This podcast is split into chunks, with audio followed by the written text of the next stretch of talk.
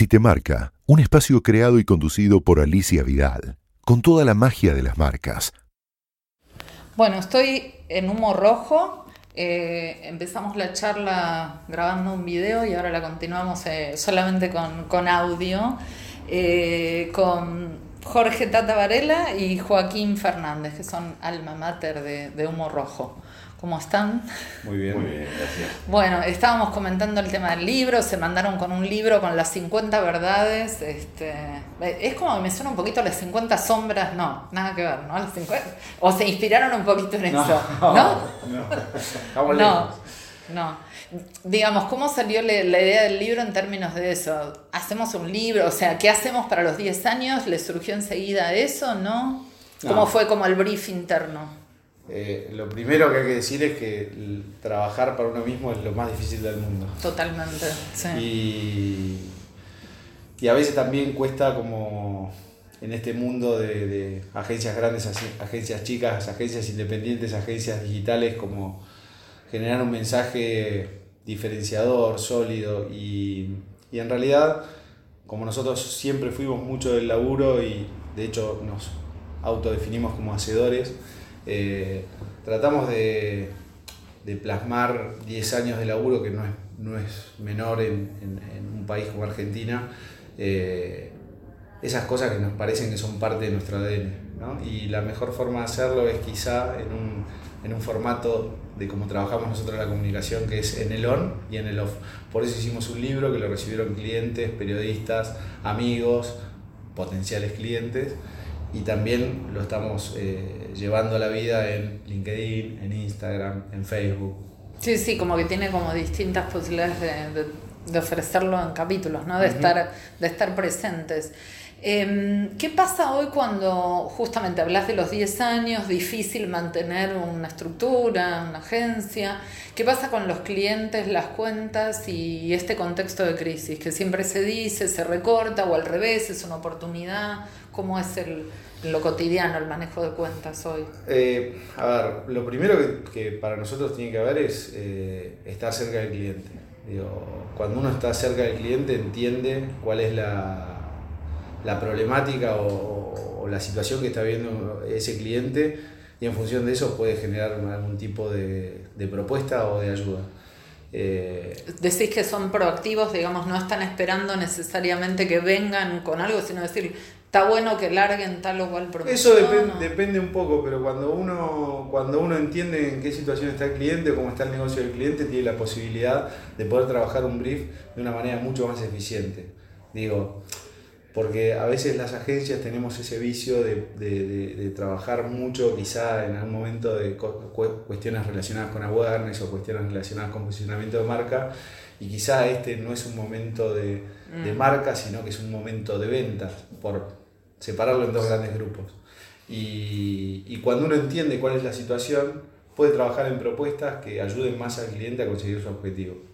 O sea, clásicamente si es un momento de crisis es más para promover venta más que promover awareness. Sí, depende mucho de la categoría, ¿no? Pero... Salvo que seas nuevo y entres a jugar y aproveches el, el, el digamos, en la cancha, ¿no? Depende mucho de la categoría, pero en, en, productos de consumo, digo, de, consumo masivo, eh, básicamente es necesario impulsar la venta. ¿no?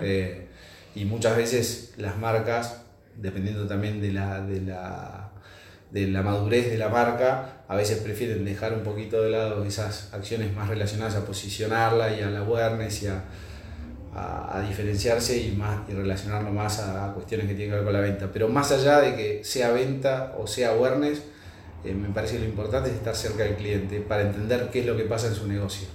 Mm. Eh, y hoy, por ejemplo, el staff que tenés trabajando, ¿se asemeja al staff que tenías hace 10 años?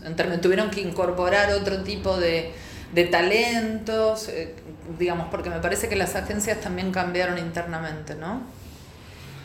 Eh, yo diría que, en términos de, equipo no cambió mucho, lo que sí cambió mucho son los, los skills que tienen la gente que es parte de esos equipos. Mm. O sea, eh, hoy un, redactor eh, no sé, mira más YouTube, que, va al cine, eh, eh, tiene que tener la capacidad de escribir posteos, tiene que tener la capacidad de escribir un encabezado, una cantidad de caracteres que Instagram no lo corte y tener esa, capacidad de, resumen. Eh, un director de arte tiene que tener la capacidad de editar un videíto para poder utilizarlo en redes. A ver, nosotros trabajamos en un formato de duplas creativas y equipos de cuentas al viejo estilo, si querés, mm. pero con, con conocimientos eh, distintos. Nosotros hacemos la moderación de redes, la, hace un ejecutivo de cuentas, un asistente de cuentas, los anuncios o los social ads los trabajamos internamente. Por lo eh, general manejan en la agencia la, digamos, lo que sería el, universo de redes sociales de los clientes. Todo el tiempo. Ah, no, porque algunos clientes por ahí, algunas cuentas por ahí, algunas marcas lo tienen ellos, ¿no? Y no. ustedes lo, activan. Nosotros llevamos las redes de TCL, Instagram y Facebook, eh, las redes de Celusal, en Argentina, en Paraguay y Brasil, las redes de Genser, eh, las redes de La Toscana. Manejamos la tienda online, o sea, manejamos el e-commerce de La Toscana. Mm. Eh, trabajamos o sea, ahí traspasaron lo que sería la barrera de, solamente comunicar, o sea, se convierten en una... Lo comunicamos y lo mm. operamos. Claro. Mm. Eh, trabajamos conceptualmente todos los, todos los territorios digitales de Nidera y todos los territorios digitales de, de Pirelli. Después hay agencias que ejecutan las ideas que nosotros eh, tiramos sobre la mesa y el cliente aprueba. Mm. Eh, trabajamos Guillén y Rodil en el mundo digital de YouTube con una serie, con, el LinkedIn, que es una plataforma digamos, como muy interesante y mm. muy corporativa y que nos generó un gran desafío. Eh, tenemos bastante cosas. O sea, y en todo lo que mencionaste, fíjate que no hablaste de televisión. ¿No? O sea, esto hace 10 años de pronto algún lugar tenía que tener, ¿no? ¿Qué, qué podés comentar? Eh, no, respecto a lo que es cómo, cómo partimos de la pregunta y hablábamos del talento, sí, o sea, cambia también la, manera de pensar y la, manera de ejecutar las ideas, o sea, impactar en los primeros seis segundos. Antes nosotros estábamos siempre esperando el remate, ¿no? Teníamos un formato muy caseteado de cómo tiene que ser la comunicación eran 40 segundos y en los 5 segundos finales venía el remate y después teníamos 5 segundos para placa. Luego, eh, nada, se trabaja mucho desde la planificación de esa creatividad también o sea, lo que contaste es como una especie de, maqueta de lo que era un spot, ¿no? y ahora que tenés que impactar, en, dicen que a veces dos segundos, ¿no? Para que la gente no, se va, para que no nos vayamos, cada vez todos nos Cada vez menos ¿Cuánto es Para impactar, bueno, calculamos, hacemos un, estimado del promedio de 6 segundos, pero, pero a veces Yo creo que tenés, es mucho, tenés 3, segundos, 3 primeros segundos para, para, para seducir, ¿no? Para, para decir algo interesante, algo impacto. Eh, y eso también, ese, ese, cambio en el proceso creativo también tiene que ver en cómo, cómo se planifica y cómo se disgrega. Y esto que decíamos de la venta y el awareness, ¿no? Es, las campañas hoy por hoy necesitan un poco de todo. Y digamos, hablar de ventas no quiere decir que estás bastardeando el posicionamiento de la marca o estás traicionando todo lo que construyó, sino que también digamos, hay que derramar valores en, está pasando con esa marca en el mundo de la venta. Y, el mundo de la awareness tiene que también invitar esa venta. Claro. Entonces, o sea, como que ambas está como en todo lo que pasa actualmente, que, la, que, está todo más difuso.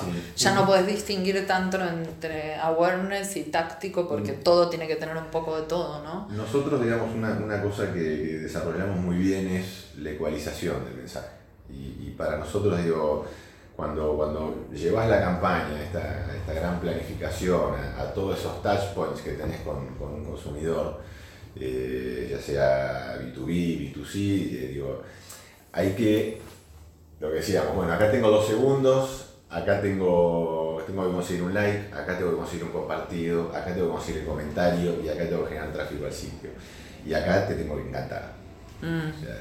entonces, eso, es, eso para nosotros es bastante... ¿Y qué, qué los sorprendió más? ¿Algo, o sea, un resultado bueno eh, que no esperaban?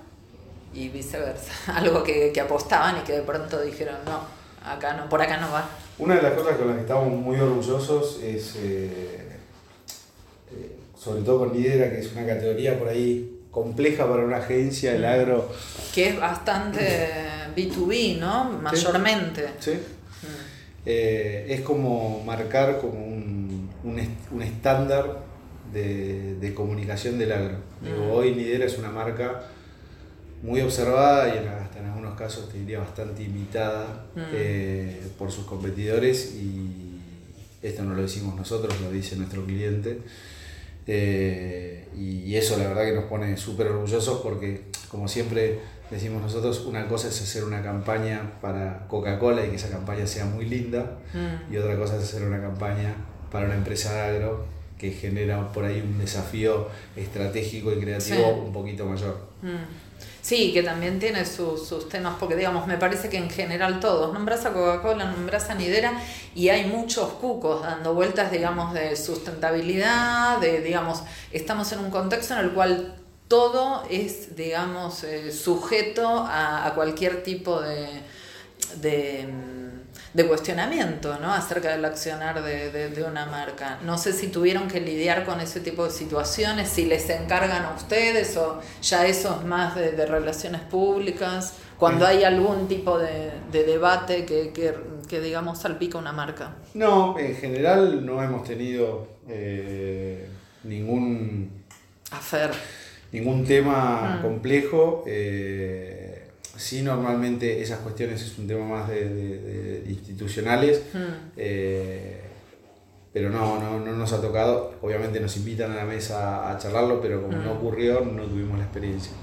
Y después de cosas malas, la verdad que no hemos tenido tantas. Eh, no, no, eh, ha sido un año como muy bueno, con muy buenos resultados, con muy buenos resultados para los clientes. Eh. Si yo les dijera por ahí, lo pongo en otros términos, el FODA de ustedes, ¿no? Fortalezas, oportunidades, debilidades, amenazas. que, que, ¿cómo, ¿Cómo se ven, no? No, en, un punto, lo, que decía antes, eh, entender, digamos, dónde dónde poner, digamos, dónde fortalecer cada punto, digamos, de, las marcas para las que trabajamos, cómo actualizar ese O sea, en ese punto es donde ustedes se sienten como con diferencial, como con manejar, digamos, como distintos... está, está hoy ya prácticamente en nuestro ADN el concepto de cross media mm. y, evaluar, digamos, las posibilidades y el potencial que tiene cada, cada plataforma, cada punto de contacto de la marca con los clientes. Y, y por eso también a veces llegamos a esos momentos incómodos donde vemos oportunidades más grandes en algunos lugares, entonces le, le, pedimos al cliente que por lo menos haga el ejercicio con nosotros de, de correr la mirada, digamos, de ese primer brief, digamos, y entrar en, en, un debrief conjunto. Hmm. Eh, porque a veces, eh, como, como, pasa en, en, un montón de industrias, ¿no? uno, uno sigue, no, no, hace cambios, digamos, porque sabe que va funcionando. Y a veces, digamos, el, el, cambio eh, también genera, digamos, otra percepción. Y, y, eso a nosotros la verdad que nos, nos, dio muy buenos resultados con los clientes. En términos de debilidades yo diría que lo, lo, nosotros somos nuestro propio enemigo. No es, es, muy bueno para los clientes, es muy malo para nosotros. Este, porque, y porque estamos todo el tiempo como yo a veces digo una frase, somos eh, insatisfechos crónicos. Mm. Y bueno, eso... Como que no terminas de disfrutar, digamos, de, de, los propios logos. Lo estamos tratando de hacer, pero mm. nosotros ayer estuvimos trabajando, lo disfrutamos un montón, pero queríamos hacer una presentación mejor que tenemos mañana y estuvimos trabajando hasta las 10 de la noche. Mm. Eh, y no el equipo, nosotros, los dueños de la agencia. Sí, sí, sí. Eh, como que te diría que, que, está buenísimo, por un lado, y nos gusta y demás, pero también por otro es como estar todo el tiempo buscando en una dinámica de comunicación eh, que todo el tiempo se transforma, que todo el tiempo cambian las cosas. Eh, nada, eh, creo que digo, es algo que no nos cansa, pero que sí nos, nos insume muchísimo tiempo. Sí. Este... Porque nos podríamos definir también como optimistas compulsivos. Claro. siempre, siempre podemos buscar algo más y siempre creemos que un humor rojo puede ser mejor, siempre... ¿Y qué se suponen que, que, buscan? O sea, cuando los buscan a ustedes, digamos, ¿qué creen que, que están buscando? O sea, no sé, estoy haciendo una especie de ejercicio justamente medio introspectivo, ¿no? Pero digo, ¿qué, ¿qué, creen que vienen a buscar los clientes? ¿Y por qué se quedan los clientes? ¿no? Pero traten de, de hacerlo no tanto que me vendan el, folleto, ¿no? Sino, bueno. Bueno, de hecho, las 50 verdades fue un gran ejercicio de introspección. Ah, perfecto. Porque tuvimos que volver atrás, digamos, no solamente en los años que compartimos acá en Uno Rojo con, con Tate, con Wally, como, como socios y, con el equipo, porque de alguna manera también fue colaborativo este, este mm. proyecto, participó la agencia, eh, hicimos nuestro ranking, hicimos votaciones. De hecho, ¿por qué 50? A ver, no sé. Fue, fue una búsqueda... Fue, no, para hacer algo... Para que tenga un número de, de, producción. Claro, ya tenemos escrito a 150. ¿En serio escribieron? ¿Llegaron a escribir 150? Sí, la dejamos ah. para el volumen 2. ah, bien. Para los 20 años. Bien. Mm. Hicimos un ranking interno que participaron todos, votamos, mm. cotizamos, eh, cantidad de páginas. Voy a abrir acá para. No odies tu trabajo, odian la mala publicidad. Y en la, es en la 27 y la 28 es la competencia es buena, no la destruyas. ¿De qué competencia hablan? ¿La de las marcas o la de ustedes como agencia? ¿O ambas? Yo te diría que fue, fue concebida como ambas. Mm. Eh, obviamente ver una buena idea, esas ideas que decís, qué envidia, qué linda idea, en realidad es, el motor para, buscar una idea mejor y trabajar en una categoría eh, de una industria eh, te, empuja a buscar otra. me parece que es, es, sana la competencia, digamos, la competencia en festivales, la competencia de lo que vemos. O sea, a veces, a veces creemos que nos las sabemos todas y, nadie, nadie hace sabiendo.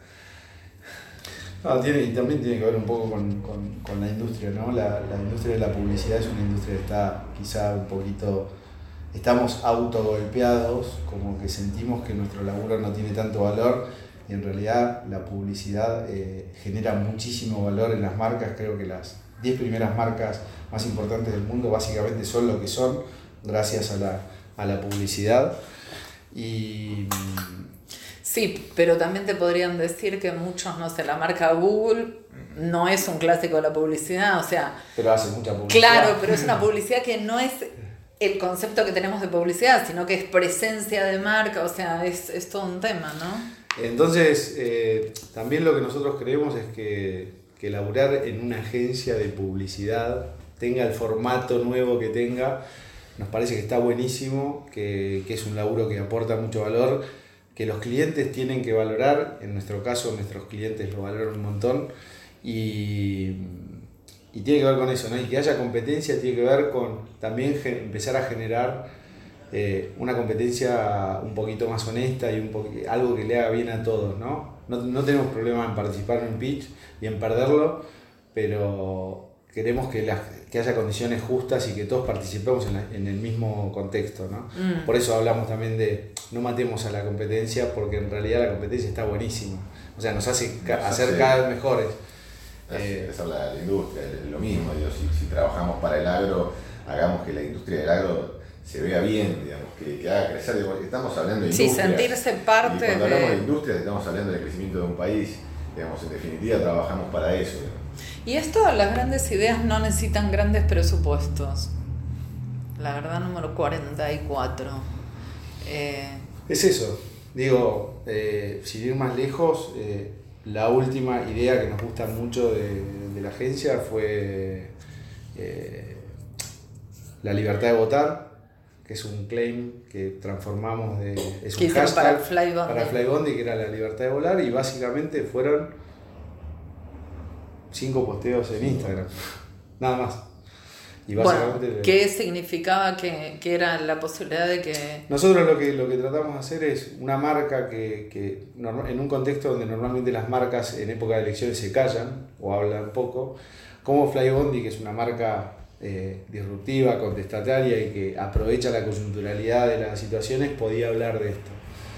Eh, nada, y lo que hicimos fue transformar eh, eso en una oportunidad. Entonces lo que dijimos es si vos viajás a votar en las PASO, seguramente te va a interesar votar en las, generales. Entonces viajá, tenés la libertad de votar, no importa por quién votes, nosotros te vamos a dar tu pasaje para las elecciones generales. Mm, o sea, si, vos, si sacabas el pasaje para las PASO, tenías el... El pasaje para las generales. Y nada, es una idea de cinco posteos, de dos stories y tres posteos de cosas.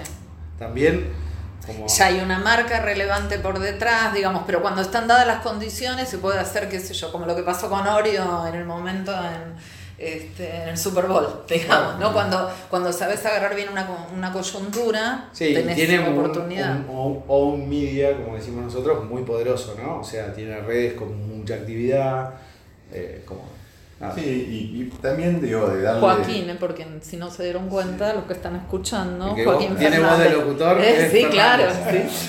La idea también es darle un estándar a, la idea, digamos, a, mm. esta creatividad estratégica, y que tenga también un estándar de calidad. Por eso hablamos, digamos, que se pueden hacer unas ideas con bajo presupuesto, digamos, no, no solamente la idea se va a lucir, digamos, por una producción eh, multimillonaria.